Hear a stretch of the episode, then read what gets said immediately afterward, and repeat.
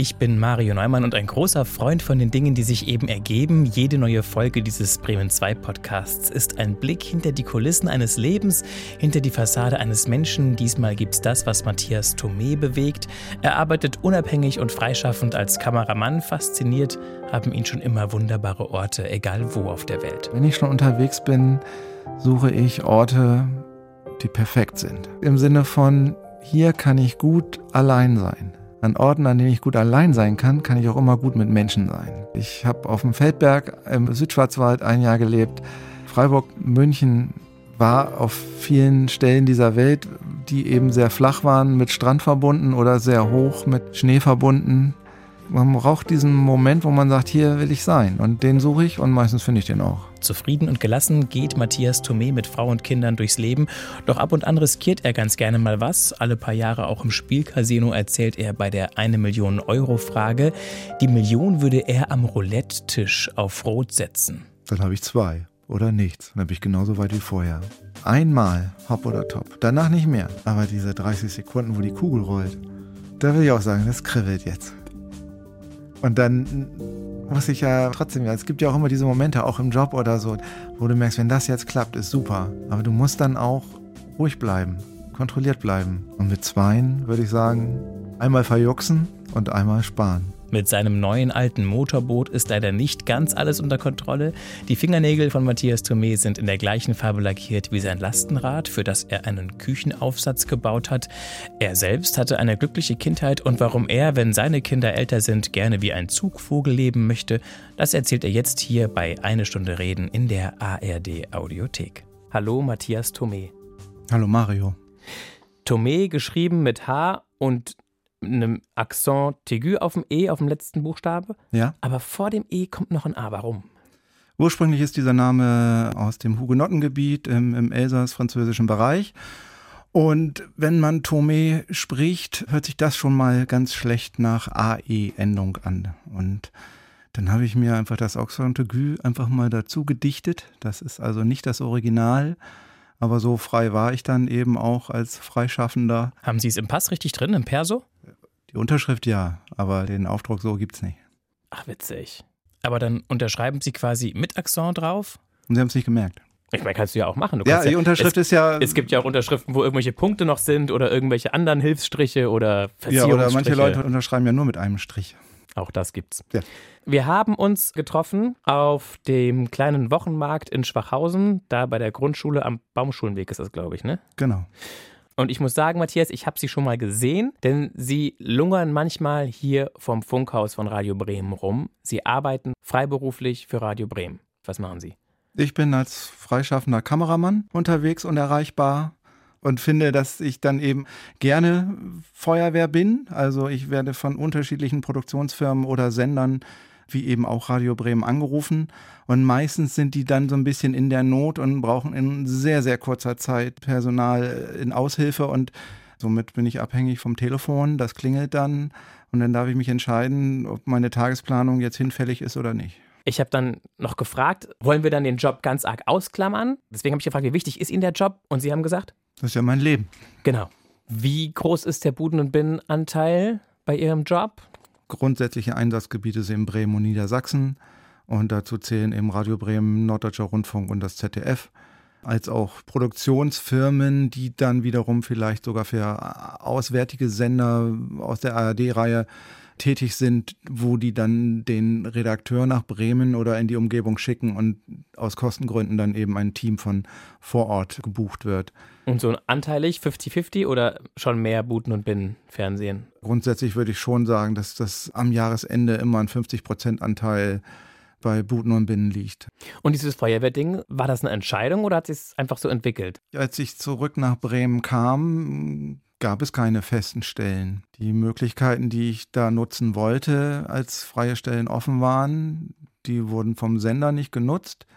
Und somit bin ich immer in diesem Status geblieben, wo ich jetzt aber nach 20 Jahren sagen würde, das ist schon in Ordnung so. Also das ist vielleicht auch der richtige Weg, nicht jeden Tag ins gleiche Haus zu gehen, sondern durchaus immer diesen Wechsel zu haben, diesen Einfluss auch und Strömungen von anderen Sendern, von anderen Redaktionen, dass das am Ende genau das Paket ist, was man dann auch buchen kann bei mir.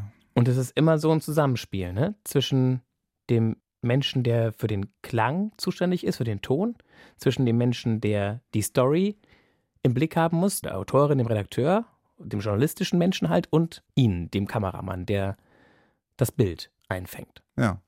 Vorher weiß ich ja immer noch nichts von dem Thema, außer ich habe in irgendeiner Form Regionalzeitung gelesen und das Thema ist irgendwie mal behandelt worden. Es gibt so ein bisschen Grundwissen. Aber eigentlich fahren wir irgendwo hin und ich weiß von nichts. Ich kenne die Menschen nicht, habe da keine Vorgespräche geführt, gar nichts. Und muss dann halt innerhalb dieser Fahrt vom Sender zum Zielort rauskriegen, um was es im Wesentlichen geht. Dann gucke ich vor Ort, ob das auch umsetzbar ist. Das setzt voraus, dass ich eigentlich relativ eng mit dem Redakteur zusammenarbeite und erwarte eigentlich, dass vom Assistenten und vom, vom, vom Tonmenschen, die ja eine Person sind, im Grunde mir so zuarbeiten, dass ich nicht fragen muss, ob der Ton läuft oder dass die Leute irgendwie bereit oder fertig sind. Das bedauere ich manchmal ein bisschen, weil es einfach schöner ist oder ich merke auch, es, es finden die Kollegen besser, aber meine Konzentration liegt woanders. Und daher fällt das manchmal so unter den Tisch und ich versuche mich wenigstens im Nachklang auf dem Rückweg nochmal zu bedanken, wenn ich das Gefühl habe, dass die Leute echt einen guten Job gemacht haben. Und es muss auch meistens schnell gehen, zumindest wenn es fürs tagesaktuelle Programm ist. Es gibt meistens keine Zeit zu diskutieren. Ja, das ist richtig. Und mittlerweile kommen ja neue Aufgaben dazu, dass wir auch nochmal eine Drohne einsetzen dürfen.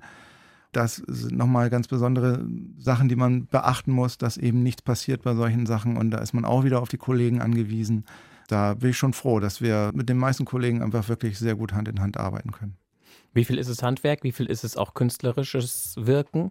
Im Bereich von Kamera? Ja.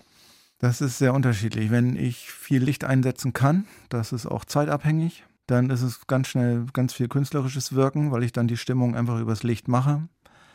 Wenn wir Beispiel auf einer Demo sind, irgendwas, wo es ganz schnell gehen muss, dann liegt die Kunst eher in einer schnellen Auffassungsgabe. Wo sind jetzt gerade die Motive? Weil so eine Demo verändert sich ständig. Und wenn ich diesen Moment habe, dann ist das super. Und dadurch scanne ich quasi permanent meine Umgebung und versuche das mitzunehmen, was da ist. Und die Flexibilität können Sie leisten, weil Sie ungebunden sind? Ja, das ist auf jeden Fall so, dass ich mir immer sagen kann, wenn es mal doof läuft, was eigentlich nicht passiert, vielleicht auch von der Grundeinstellung her. Aber wenn es mal so ist, ich muss das am nächsten Tag nicht normal machen. Das ist ein gutes Gefühl. Ja, aber auch ungebunden im familiären Sinn. Sind Sie nur Sie oder sind Sie mehrere? Ach so, meine Familie. Ja, ich bin verheiratet mit zwei Kindern. Okay. Ja. Das Frau heißt, auch Journalistin. die müssen das auch mitgehen. Die müssen das mitgehen, die gehen das mit. Das ist Teil unseres Lebens. Wir versuchen da einen Weg zu finden, dass der vielleicht etwas gestaltbarer wird. Also auch gerade in der Pandemie war es eben so, dass meine Flexibilität insofern gar nicht so genutzt wurde, weil mindestens einen Tag vorher schon klar ist, wir brauchen da und da jemanden an der Kamera. Und dann kriegt man den Anruf halt einen Tag vorher oder vielleicht, wenn es gut läuft, sogar zwei Tage. Und das ist schon viel wert. Das ist planbar. Aber als Beispiel morgen bin ich in Hannover beim NDR und dort werde ich dann die erste Theateraufführung meiner kleinen Tochter verpassen, die jetzt ein Dreivierteljahr im Bremer Theater da ein Stück eingeprobt hat. Und bei den jungen Akteuren gibt es halt immer nur eine Vorstellung. Wie traurig war sie, als sie das wusste, dass sie nicht kommen kann? Das weiß ich noch gar nicht. Das weiß ich ja jetzt erst seit heute Vormittag, dass ich morgen nicht da bin. Sie hätten auch Nein sagen können. Ich hätte auch Nein sagen können, ja. Warum haben Sie Ja gesagt? Man muss eben auch das Geld verdienen. Und äh, wenn es jetzt Anfang des Monats ist, das kann ich Ende des Monats sagen, wenn ich weiß, wie viel ich habe. Aber Anfang des Monats, da nimmt man erstmal alles mit, was kommt. Und dafür gibt es andere Tage, wo ich frei habe und mit denen man dann was anderes anfangen kann. Ja, aber Ihre Frau geht mit. Vielleicht filmt die ja auch ein bisschen mit dem Smartphone von der Wir machen Aufführung? Fotos. Oma und Opa sind auch dabei. Okay. Das ist dann der Standard. Die ist nicht unbegleitet. Und meistens schaffe ich es dann ja zum Abendessen wieder da zu sein. Und dann kriege ich das eben erzählt. Lieber Matthias, wir kommen zu den kleinen Fragen des Lebens. Ah, die kleinen Fragen. Genau, in diesem Schächtelchen sind 50 Stück. Einfach drei ziehen, aufhalten, vorlesen, beantworten bitte. Die erste. Mit welchem Sportereignis verbinden Sie Erinnerungen? Eigene Bundesjugendspiele, Olympia, Fußball-Weltmeisterschaft. Vielleicht auch noch andere. Also das ist jetzt nur so eine Art. Das ist eine Idee. Ja. Ja. Meine Eigenschaft als Kameramann hat man ja den Nachteil, dass es eine sehr einseitige Belastung ist, was das Stativ tragen, die Kamera tragen und überhaupt.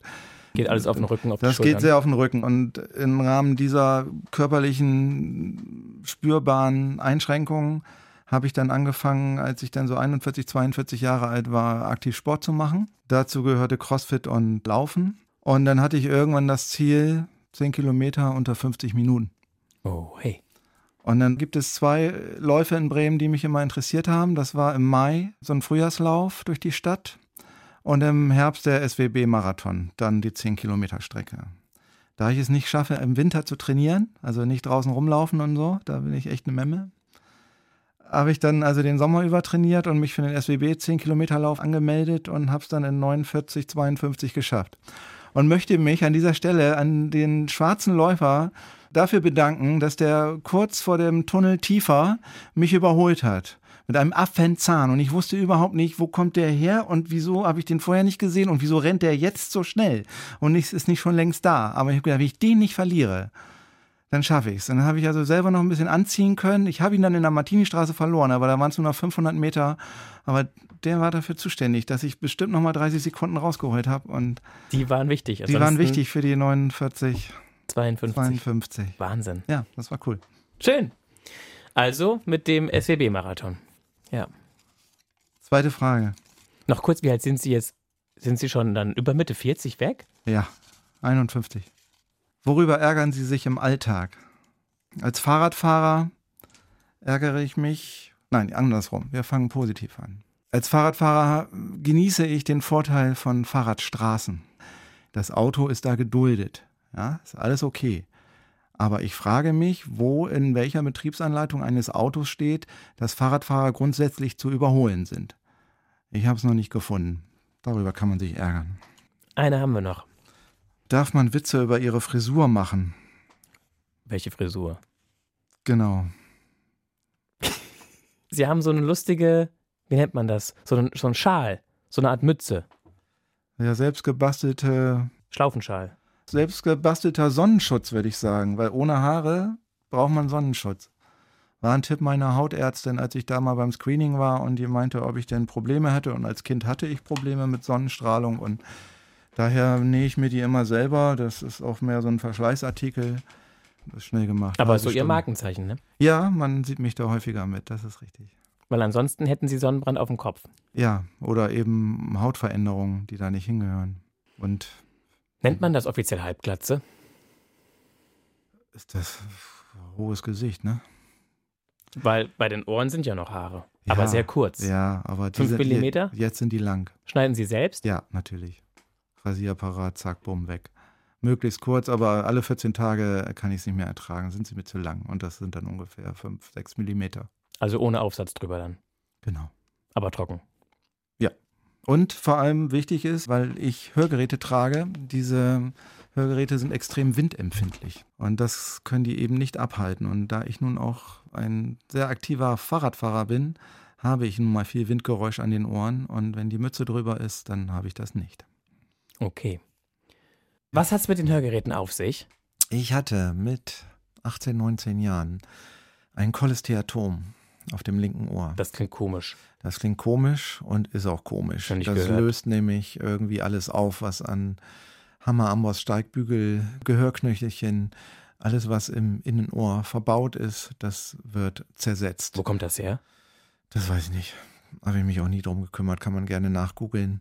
Ist auf jeden Fall nicht so angenehm, kann sich auch bis zur Schädelbasis durchfressen, ist also durchaus unangenehm im, im Endstadium und musste operiert werden. Dadurch, da wird das Ohr von hinten geöffnet und ja, eben also vor 30 Jahren waren die dann ganz froh, dass nach der OP auf diesem Ohr noch 50 Prozent Hörfähigkeit vorhanden waren und hatte dann da eben auch schon immer ein, ein Hörgerät, was aber in einem ja, ein paar Jahre habe ich das getragen, habe ich das vernachlässigt. Und mittlerweile ist es dann eben auch durch das fortschreitende Alter auf dem rechten Ohr und viel laute Musik und führten dazu, dass äh, die Ohren an sich einfach nicht mehr richtig gut sind. Und dann habe ich mich halt wieder um die Verbesserung dieses Zustands gekümmert Und am Ende ist es ja wie eine Brille tragen. Man muss es korrigieren, wobei bei den Ohren dauert es tatsächlich wohl sehr, sehr lange, bis das Gehirn mitmacht. Also einfach nur lauter hören ist das eine, aber etwas gerichteter hören und auch Dinge ausschließen zu können. Es gibt Situationen im Restaurant, wenn die äh, Servicekräfte da mit äh, Besteck klappern oder mit Tellern. Das höre ich dann genauso laut wie den Gesprächsnachbarn neben mir. Das ist fürchterlich, da arbeite ich noch dran. Aber ansonsten ist das natürlich eine Hilfe im Alltag. Und wie schlimm war das für Sie damals, dass dieses Ko Cholesteatom. Dass dieses Cholesteatom plötzlich da war? Das ist festgestellt worden aufgrund von Flüssigkeit, die aus dem Ohr ausgetreten ist und war mit Schmerzen verbunden. Dann geht man zum Arzt und der sagt, ja, morgen gehst du ins Krankenhaus. Und dann war ein Schock oder? Ja, ich äh, bin ja nie sehr geschockt von Dingen, die man nicht ändern kann. Und dann geht man halt ins Krankenhaus, konzentriert sich auf die Situation, lässt sich erklären, was Sache ist, hat zwei Möglichkeiten, Ja oder Nein zu sagen. Also vorjährig war ich ja und durfte das eben entscheiden. Aber wenn man die Möglichkeiten hat, das machen zu lassen, und dann ist das erstmal weg und, und das endet dann in einer Radikalhöhle, so nennt man das. Also wohl ein relativ großer Raum, der in meinem Innenohr vorhanden ist. Und außer, dass der regelmäßig gereinigt werden muss, alle vier Monate passiert da gar nichts mehr. Also kein Schock, keine Nachwehen, alles okay, 30 Jahre her. Haben Sie die Frage jetzt beantwortet eigentlich? Darf man Witze machen oder darf man keine Witze machen über Ihre Frisur? Wenn einem welche einfällen, weiß nicht, Glatzenwitze, was ist denn das? Wenn er gut ist? Ja. So, ist ja okay. Machen wir noch eine also, Frage, nur mal eben, weil sie hier liegt. Beeinflusst Wetter Ihre Stimmung? Ja, auf jeden Fall. Die letzten Tage mit den heißen Temperaturen finde ich super. Ich liebe die langen, hellen Nächte. Ich ertrage Winter nicht mehr. Darauf arbeite ich hin, dass wenn das kleine Kind alt genug ist, vielleicht auch mal drei Monate alleine klarzukommen. In den Süden zu gehen, wie so ein Zugvogel. Wie so ein Zugvogel. Auf jeden Fall da sein, wo ich mal durchgängig zweistellige Temperaturenwerte haben. Ich brauche keine 30 Grad, aber 15, 16 Grad ohne Nieselregen wäre schon super. Dann da aber auch, um zu leben und zu arbeiten. Ja, ich habe ja noch andere Hobbys, mit denen man Geld verdienen kann. Ist Kameramann sein auch so ein bisschen Hobby? War das schon vorher so, bevor Sie es als Beruf hatten? Boah, ne, das war schon Berufung. Ich habe mit 14, 15 habe ich Hochzeiten fotografiert. Also ich war ganz schnell an der Kamera. Ich fand Fotografie immer super. Fotografenausbildung gemacht innerhalb des Studios, gab es Werbeproduktionen auf Fernsehstandard. Bin dann zu einer großen Produktionsfirma nach Hannover gegangen. Also ich habe auch schon immer diese Bubi-Busse damals gesehen und, und fand das toll, irgendwie diesen Style so ein, als Fernsehteam da zu sitzen und als ich den ersten Tag, als ich dann auch nach Bremen zurückkam und mich hier bei Radio Bremen angeboten habe und dann meine erste Buchung gekriegt habe und ich saß dann in dem Bus, dann habe ich einen Haken dran gemacht. Da waren Sie dann damals wie alt? Das ist 20 Jahre her, also Anfang okay. 30. Ja. Und was haben Sie aus der Produktionsfirmenzeit mitgenommen? 3S-Qualität. Schnell, solide, sendefähig. Das war das, was man mir beigebracht hat. Und den Rest waren Stationen auch in Freiburg und in München, wo ich sehr parallel an. In Freiburg leben relativ viele freie Autoren, die für die ARD Langformate machen. Und somit waren wir mit Teams vor Ort und von den Absprachen her und so da gerne mit involviert. Und, und da habe ich halt gelernt, wie man eben sich auf, auf Menschen einlässt, wie man sie porträtiert, wie man damit umgeht, dass, dass jemand eine Schwäche hat oder eine Stärke oder was auch immer es da irgendwie abzubilden gibt. Und meine Frau lebte damals in München, somit pendelte ich immer zwischen zwei Orten und in München war nun der größte Arbeitgeber Pro7.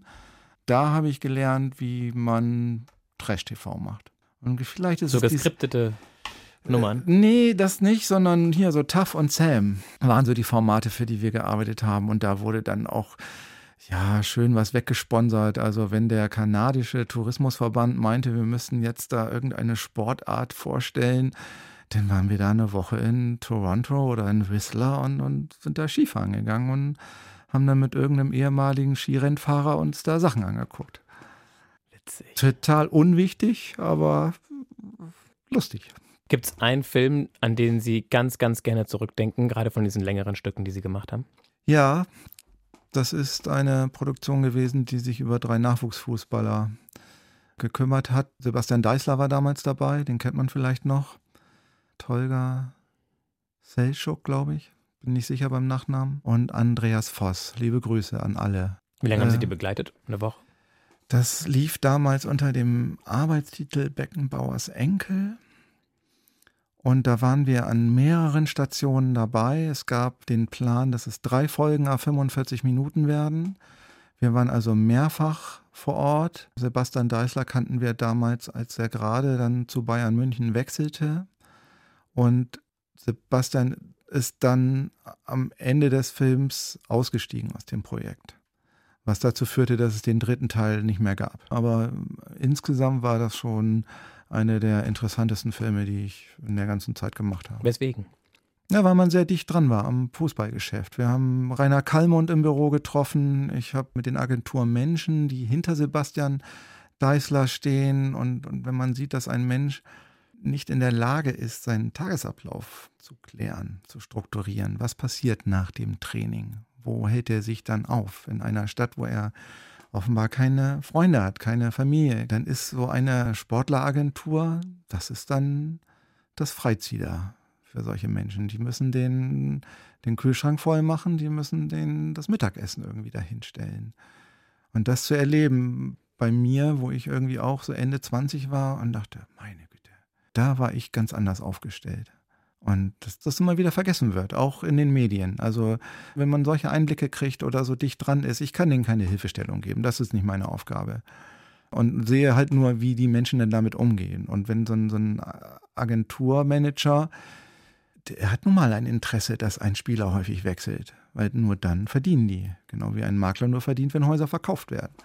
Und diesen Antrieb aus eigenen wirtschaftlichen Interessen für die Agentur, als auch vielleicht eine Verantwortung für den Menschen zu haben, das zu beobachten, wie dieses Spiel funktioniert, ja, das ist für mich interessant.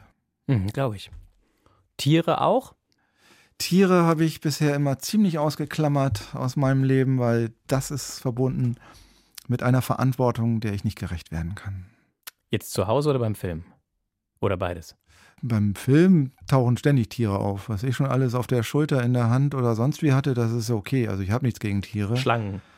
Es gab mal eine Schlange, das gar nicht so lange her, Tierheim in Bremen. Die haben ja auch eine Abteilung mit Reptilien. Aber äh, finde ich nicht ganz so lecker. Alles, was Fell hat, ist schon mal ganz gut. Und selber, ja gut, wenn man zwei Kids hat, ist man ja da schon ganz gut mit beschäftigt. Ja, auch wenn die kein Fell haben, die Kids, aber Tiere zu Hause, das ist dann so, die Tochter wünscht sich sehr und seit langem einen Hund und es ist eben so, am Ende bleibt die Betreuung bei den Eltern und. Vielleicht ähm, kriegt man so eine Patenschaft hin, dass irgendeine Nachbarin einen Hund hat, aber gar nicht immer den Gassi führen muss. Das macht unsere Tochter ja seit zwei Jahren ganz ausgiebig und toll und da geht sie mit einem Labradudel, glaube ich, so. Das macht sie zweimal die Woche, ja. Gucken wir in den Koffer. Das Leben ist eine Reise. In dem Koffer sind zwölf Gegenstände. Ein Ding auswählen, sagen, warum dieses ausgewählt wurde und die Geschichte dazu erzählen. Ich sehe einen Bilderrahmen mit einem Kinderreigen, eine Sprühdose, leer, Urlaubspostkarte, Leuchtturm, ein Spiegel, ein Regenbogen, Radiergummi wahrscheinlich, Home Sweet Home, Sparschwein. Mhm. Wie süß. Sparschwein mit Gummilupse. Finde ich ja voll blöd, ne? Wieso? Kann man den Schlüssel nicht verlieren? Ja, aber ein Sparschein muss man doch immer zerdeppern. Das gehört doch dazu. Wie oft haben Sie das schon gemacht? Noch nie. Dann wird's Zeit, oder? Haben Sie eins ohne Gummilupse? Ich habe kein Sparschwein. Ah, also jetzt wissen wir, jetzt wissen wir, was es zum nächsten Geburtstag gibt. Nein. Zum 52. Ich steck doch da nichts rein. Ich verzichte mittlerweile auf Kleingeld in der Rückgabe, also so 13 Cent oder irgendwie sowas. Aber schon noch Bargeld oder am liebsten nur noch Karte? Nee, Bargeld ist schon wichtig. Warum? Es ist so ein Tausch, es ist so ein realer Tausch. Ich gebe dir Geld und bekomme dafür Ware. Wenn ich online bestelle, dann bestelle ich irgendwo, dann kann ich auch online bezahlen. Ja, oder mit der EC-Karte bezahlen. Ja, aber das ist ja ein Stück Plastik. Ich gebe ein Stück Plastik, was ich wieder mitnehme. Aber wenn ich dir 20 Euro gebe, dann gebe ich die weg. Und dann realisiere ich das auch in meinem Portemonnaie. Muss die Tasse kaputt sein? Die ist kaputt, das, ist, das, das soll so, ja? Ja, okay. Zeit für Neues. Ist das ein Kalender oder so ein Poesiealbum? Ich glaube, das ist so ein, so ein Kalender, Kalender, ja. Kalender. Ach herrje, ach komm, dann nehmen wir die Weltkarte. So, die, die politischen Einheiten, Grenzen, mhm. politischen Grenzen zeigt. Die Welt politisch steht oben ja, drüber. genau. Ist die von der anderen Seite auch so? Ähm, Physisch. physisch, genau. Und welche finden Sie besser? Welche Naja, Seite? in, in, in der aktuellen Zeit sollten wir über die politische Welt reden. Die verändert sich ja gerade. Die können wir neu malen. In wenigen Jahren, glaube ich. Sie meinen neue Grenzen, neue Farben, Neue Farben. Farbflächen Mhm. verändern sich. Weil wenn die Farben was bedeuten, Ja, ich glaube, die Nationalstaaten sind immer eine Farbe. sind doch Ja. Ländergrenzen, oder? Ja, ja. Gibt es die überhaupt noch, die Ländergrenzen? Für Sie so richtig? Ja, was bedeutet das, Ländergrenzen? Wann haben Sie zum letzten Mal ein Visum gebraucht? Braucht man für Neuseeland ein Visum? Ich weiß es gar nicht mehr. Muss man drei Monate Touristen, kriegt man, glaube ich, an der Grenze, ne? Ja, das war 2019. Da habe ich das große Kind nach einem Neuseeland-Aufenthalt abgeholt und noch so eine kleine Autoreise gemacht. War gut? War super. Neuseeland ist toll. Da will man leben. Nette Menschen, alles offen. Hab da natürlich auch im Rahmen der Pandemie den Umgang total verstanden. Aber mit ihrer Insellage ist das auch einfach. Einfach alles dicht machen. Wir bleiben erstmal unter uns. Schön grün. Wir waren im Juni Skifahren. Und da hat man gemerkt, man kann Skifahren tatsächlich so organisieren, dass es allen Spaß macht. Und nicht nur denen, die sich am besten am Lift vordrängeln können. Als Erklärung, es gibt einen Parkplatz weit außerhalb des eigentlichen Skigebiets. Und von da aus gibt es einen Bus. Und wenn man da ankommt, wird man weiter transportiert. Und das passiert alles nahtlos und sofort. Und wenn man oben ist, muss man eigentlich nicht mehr viel machen, weil alle Lifte werden immer zu 100 Prozent benutzt. Und wenn nicht, gibt es Einzel-, also Single Lines, wo dann Lücken aufgefüllt werden. Also jeder Lift fährt immer mit voller Kapazität, was dazu führt, dass immer alle schnell wieder oben sind. Und das habe ich in, in Europa noch nicht erlebt, dass das geht. Immer Sitze frei bleiben. Ja, ja. Klar, wenn man dann als Gemeinschaft mit x Personen da ist und die Bahn hat so und so viele Plätze, dann bleibt eben was frei. Ja, was ja blöd. Es gibt ja sechs Einstiegsplätze bei einem Sechser-Sessellift und da können auch sechs Leute in einer Reihe stehen, Aber warum klappt das in Europa nicht? weil es nicht animiert ist. Das ist in Neuseeland war das quasi animiert. Da gab es 15 Meter Lücke zwischen der Einstiegsstelle und ich sag mal der Sammelstelle, wo noch alle sind. Zwischen diesen 15 Metern ist ein Guide, der so ein bisschen lustig ist, der Sprüche macht, der kleinen Kindern auch mal schnell irgendwie einen Bonbon äh, gibt, der hilft, wenn jemand diesen Weg überbrücken muss und beispielsweise seinen Skistock verliert, der muss man sich da nicht bücken mit Skiern an den Füßen, sondern der ist dann da, schiebt die noch ein bisschen an oder feuert die an und so. Da hat jeder Lust die ganze Zeit, okay, als nächstes will ich da vorne im Sessellift landen. Und dann sind da sechs Menschen unterwegs. Und wenn es mal so eine Vierergruppe gibt, da hilft dann eben diese Single-Line, dass er dann sofort zwei Singles auffordert, sich auch auf den Weg zu machen. Und dann ist der Sessel voll.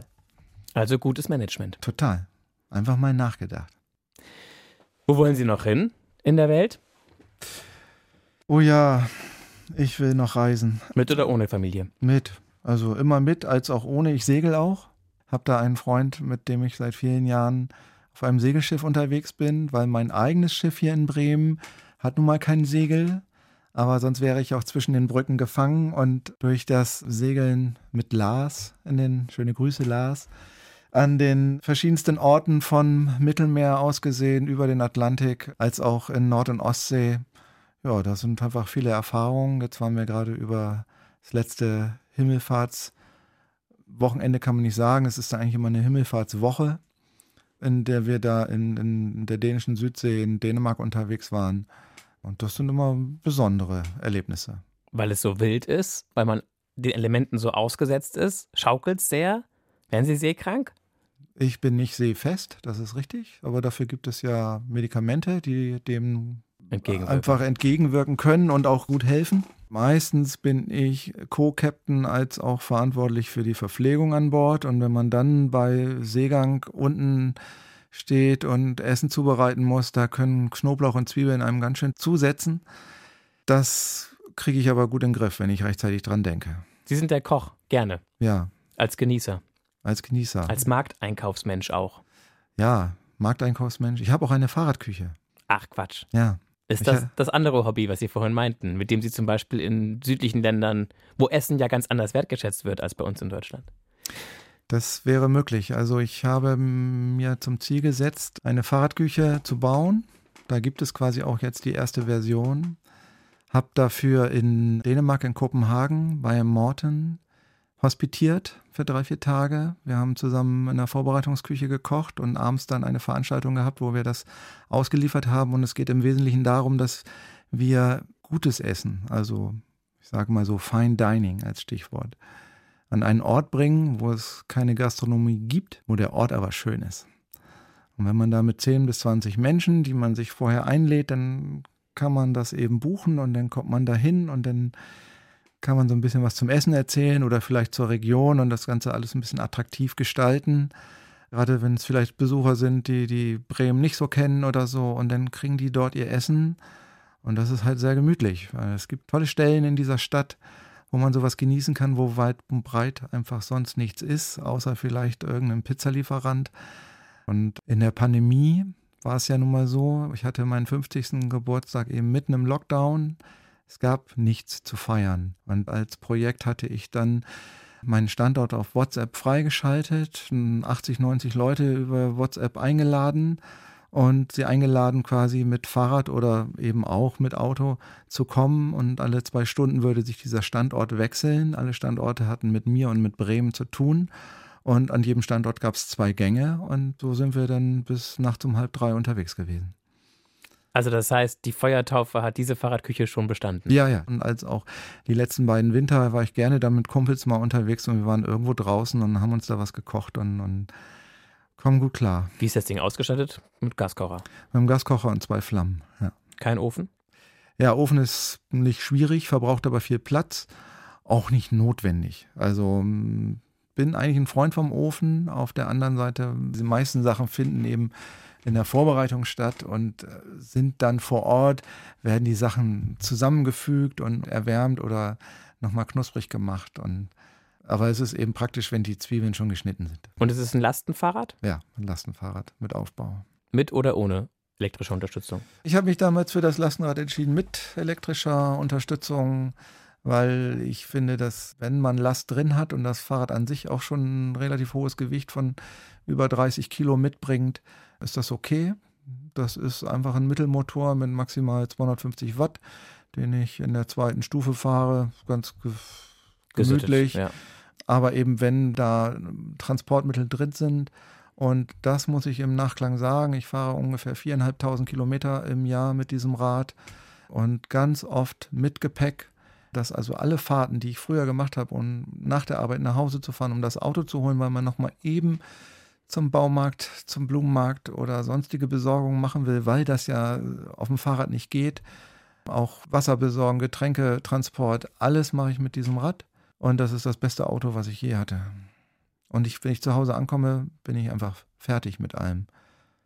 Und dann schlafen sie auch gut. Nö, dafür sorgt der Sport. Also ist es nicht Sport genug? Nein. Und ist Neuseeland schon der Lieblingsort auf der Welt oder ist es ein anderer? Auf jeden Fall die Berge, auf jeden Fall irgendwo, wo, wo Skifahren geht.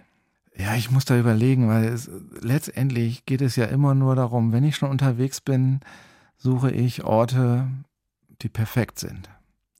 Perfekt im Sinne. Perfekt im Sinne von, hier kann ich gut allein sein. An Orten, an denen ich gut allein sein kann, kann ich auch immer gut mit Menschen sein.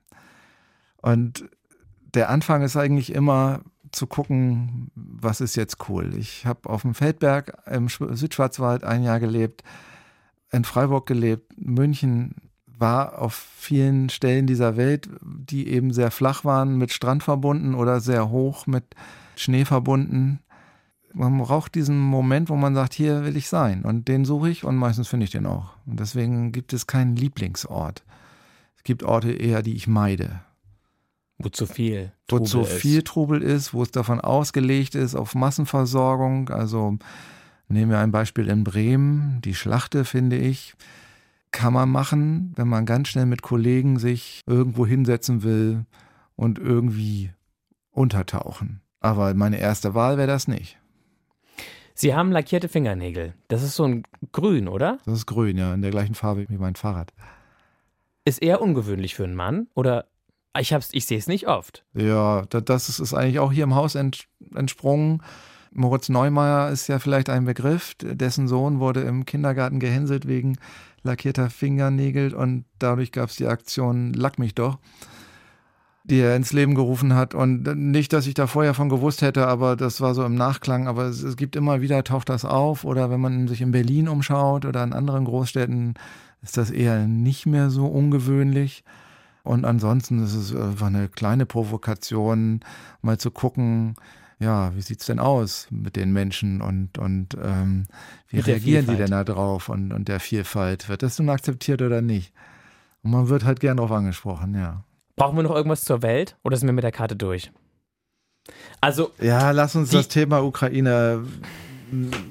Ist schwierig. Was sollen wir darüber reden? Können wir irgendwas machen? Also, machen Sie irgendwas? Letztendlich mache ich nichts. Ich kriege das nur mit. Ich verfolge das wenig medial eigentlich nur über Tagesthemen abends in der Berichterstattung, wenn ich zu Hause bin.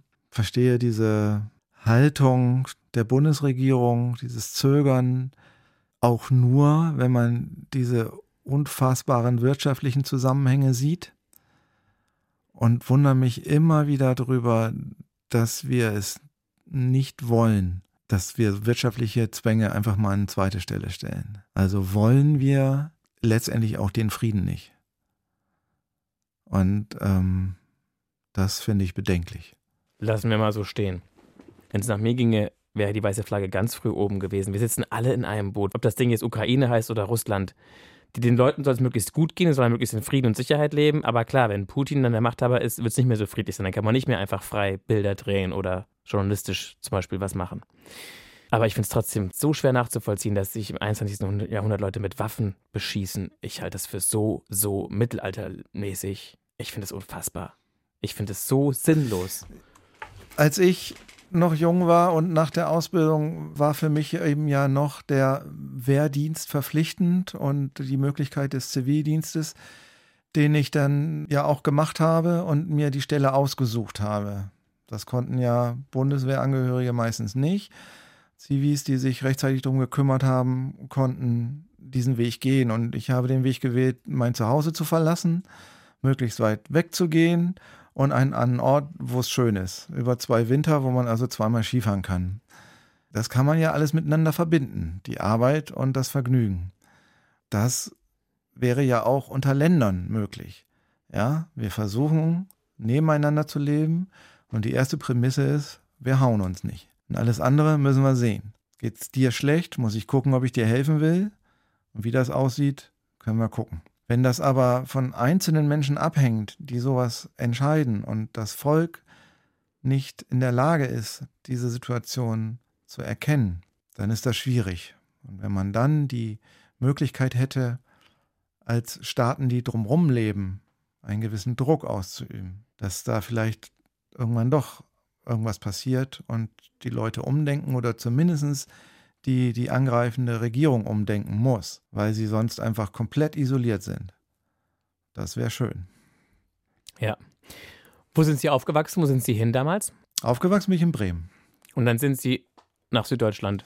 Und dann war eben, ja, nach der Ausbildung zum Fotografen über Freiburg quasi nach Feldberg in den Südschwarzwald in eine Jugendherberge auch da habe ich es mir einfach gemacht, weil Jugendherbergen damals die Zivildienstleistenden unterbringen mussten. Also es entfiel die Wohnungssuche und auch die Kosten damit. Und somit hatte ich da ein Dienstzimmer innerhalb der Jugendherberge, die 280 Betten hatte, relativ groß war.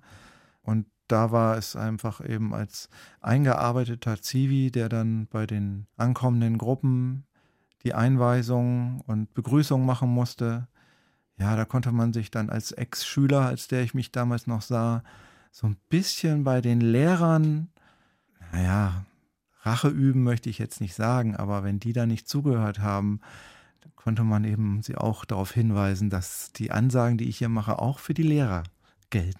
Das heißt, Schule war nicht so der Lieblingsort. Nein, ich hatte gute Lehrer. Doch, also es waren, waren gute Lehrer dabei, es waren gute Stationen. Ich habe ein gutes Fachabi. Doch, doch, doch. Mit meinem Schulweg bin ich sehr zufrieden. Und so die Kindheit, die Jugend, was war toll, was war schwierig? Gut behütet, wenig Sorgen, keine größeren Auffälligkeiten in meiner Kindheit. Da kann ich nicht sagen, dass ich groß gelitten habe. Das ist toll, oder?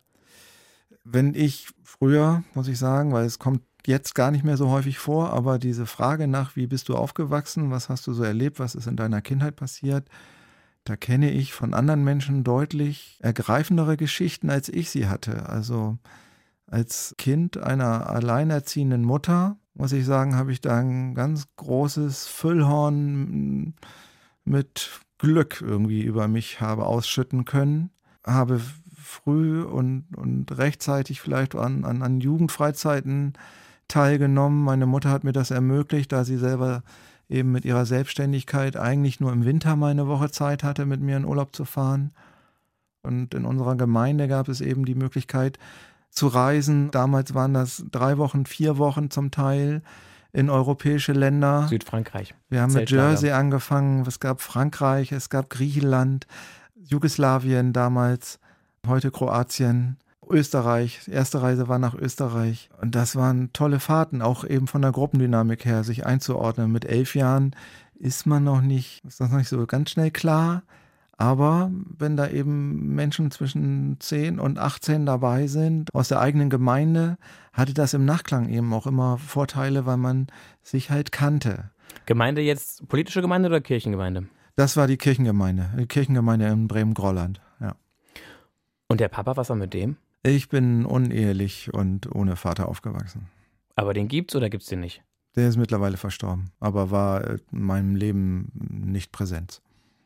Mal kennengelernt oder gar nicht kennengelernt? Ja, doch, ich habe ihn kennengelernt, aber das waren so sporadische Begegnungen. Das war keine Vaterrolle. Also. Wer hat die eingenommen? Die ja. Mama.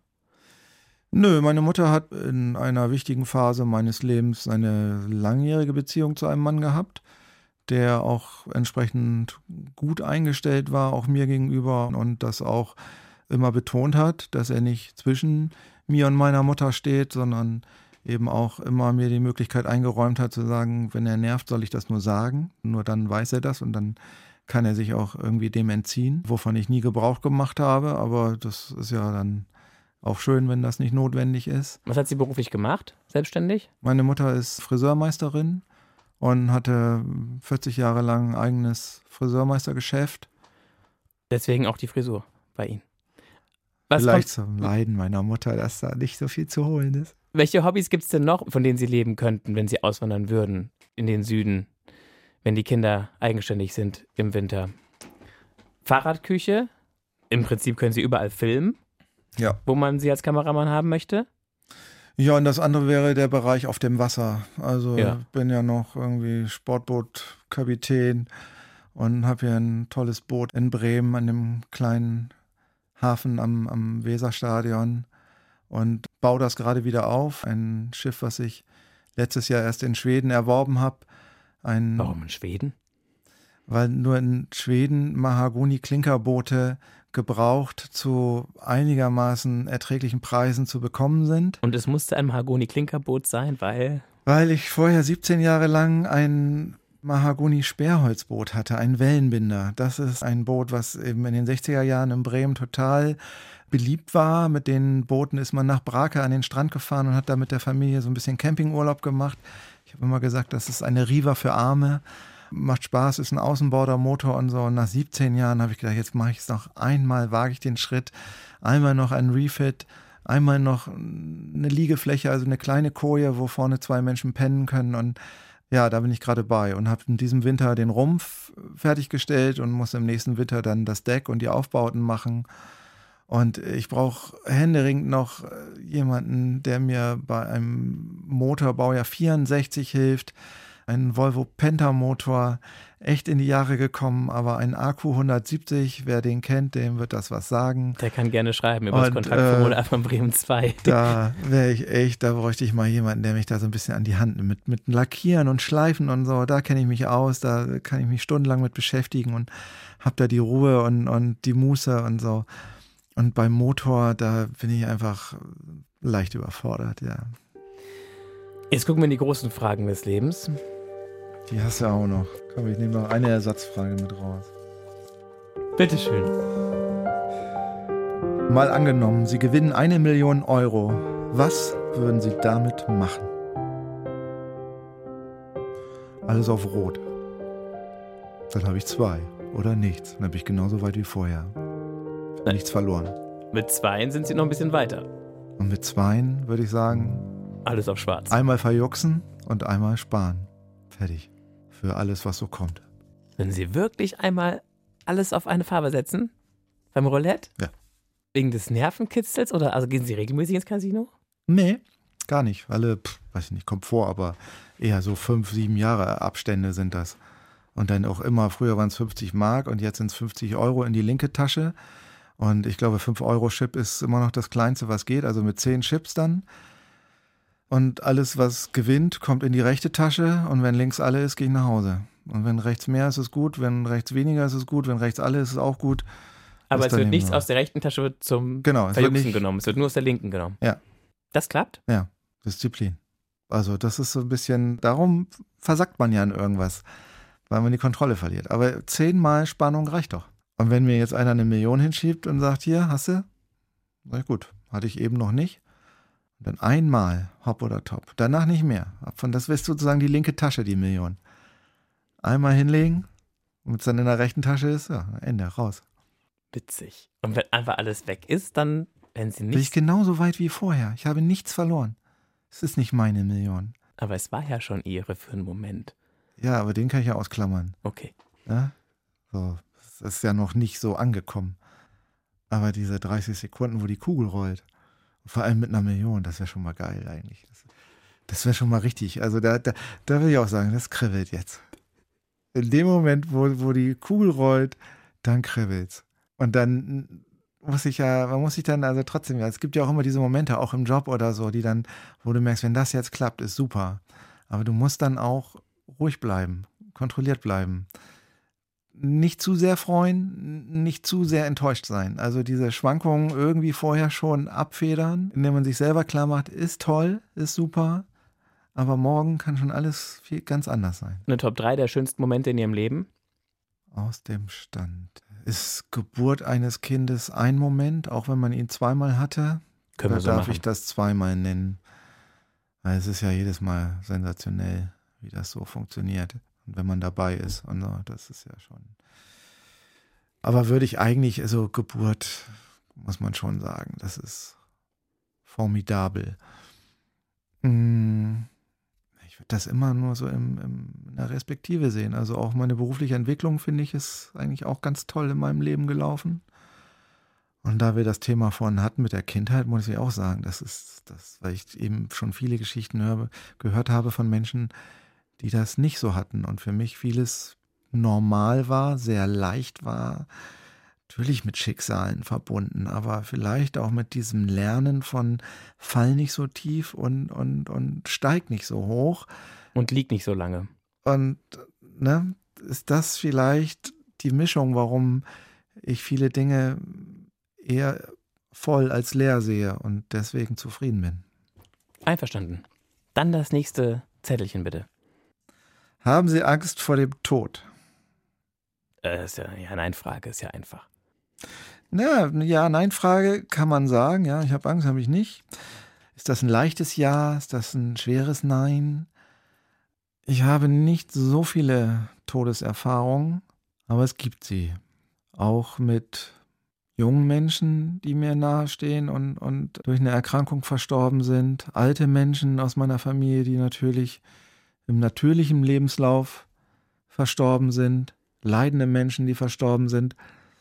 Ich wünsche mir eigentlich nur so einen Tod, der dann einfach dafür sorgt, ich hole dich heute und tschüss. Den sich, glaube ich, eigentlich jeder wünscht. Ja, eigentlich wünscht sich den jeder. Die Frage ist, was kann ich dafür tun? Punkt 1, mit 50 aufhören zu rauchen. So, kann man mal machen, ist dann auch irgendwann gut. Da Haben hab- Sie Ich habe aufgehört? 35 Jahre geraucht und habe dann gesagt, okay, als Ziel, weil einfach aufhören, finde ich, ist ja irgendwie kein Ziel. Das kann man machen, dann kommt man wieder in Versuchung oder auch denkt so, ach, heute könnte ich ja mal und morgen höre ich wieder auf. Das funktioniert nicht. Aber als Ziel habe ich mir gesagt, ich rauche jetzt 35 Jahre nicht. So, dann bin ich 85 und dann ist es auch egal. Okay. Was kann man noch tun?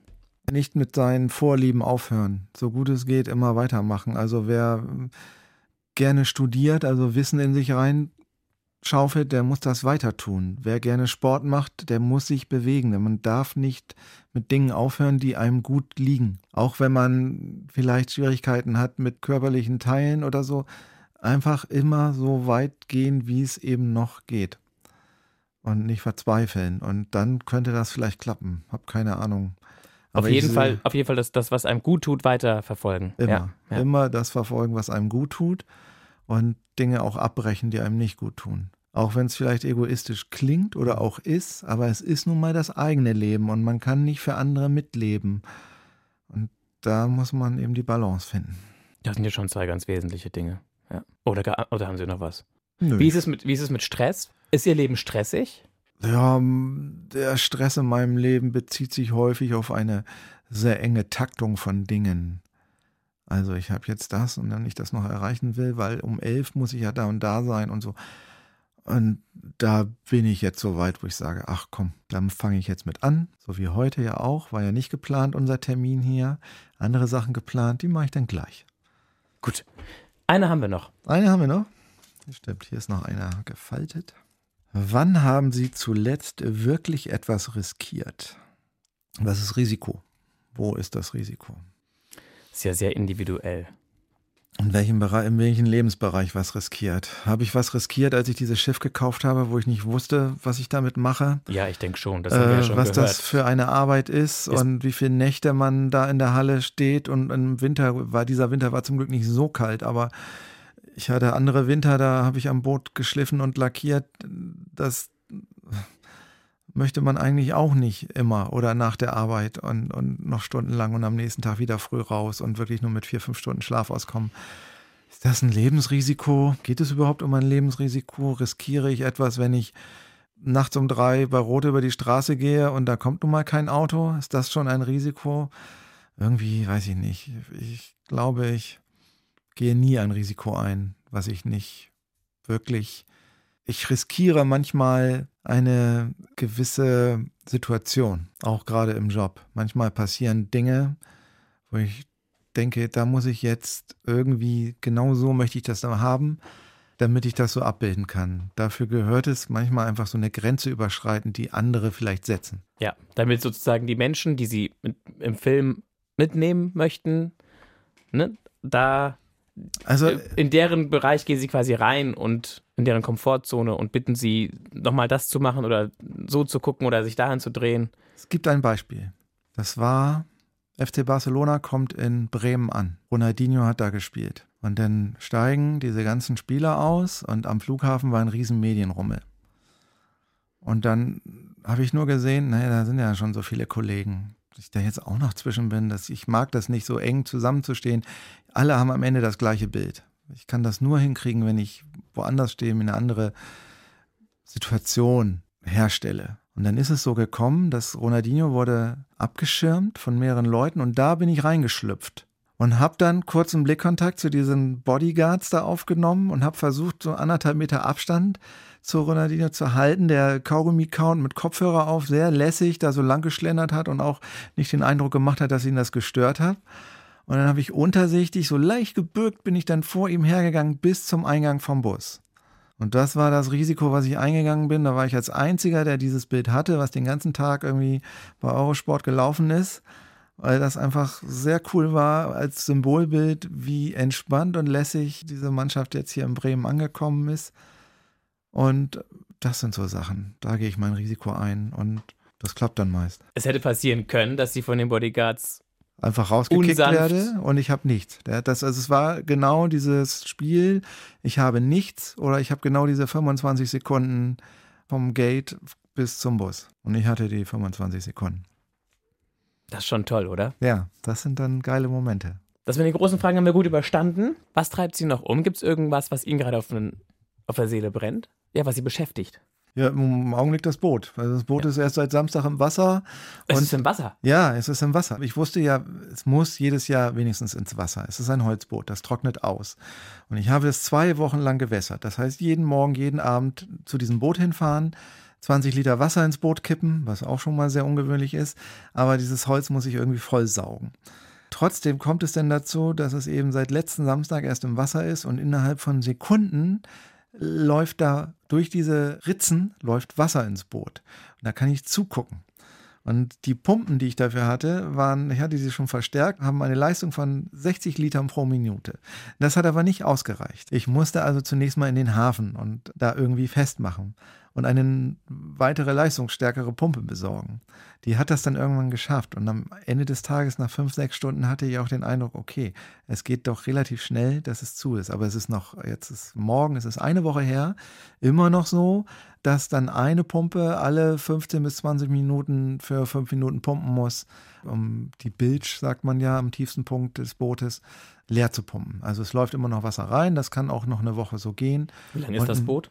7,50 Meter.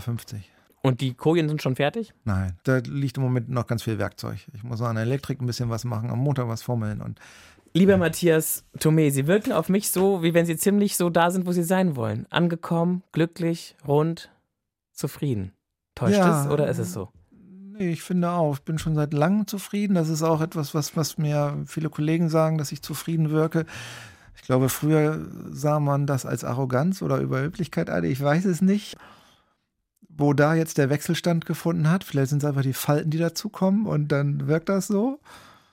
Ich bin sehr glücklich darüber, dass es ich mit den Schicksalsschlägen, die es gab, insofern umgehen konnte, dass danach Dinge kamen, die ich eben auch gut fand und dann in der Wiege des Lebens da eben ein, ein Gleichgewicht herstellen kann. Und natürlich gibt es mal das Pendel, was nach rechts und nach links ausschlägt.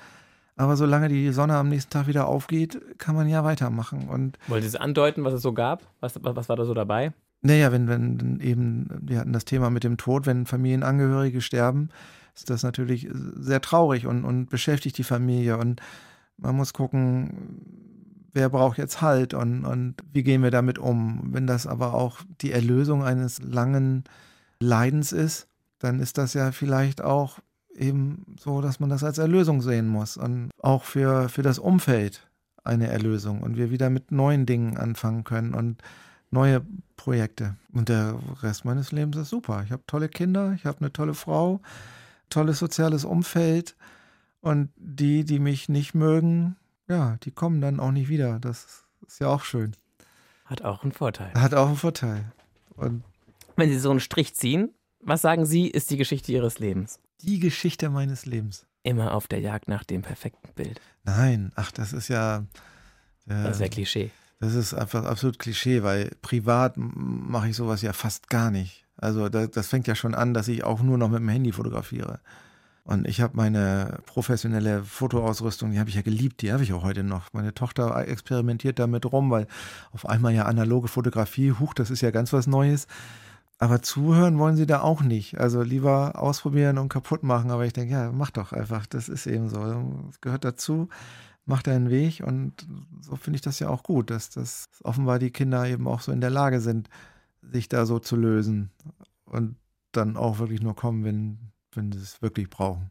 Ja, aber so jetzt die Zusammenfassung? Ich glaube, die, die, der größte Erfolg meines Lebens ist, dass ich mir immer sicher bin, egal wo es mich hin verschlägt, ich komme da klar.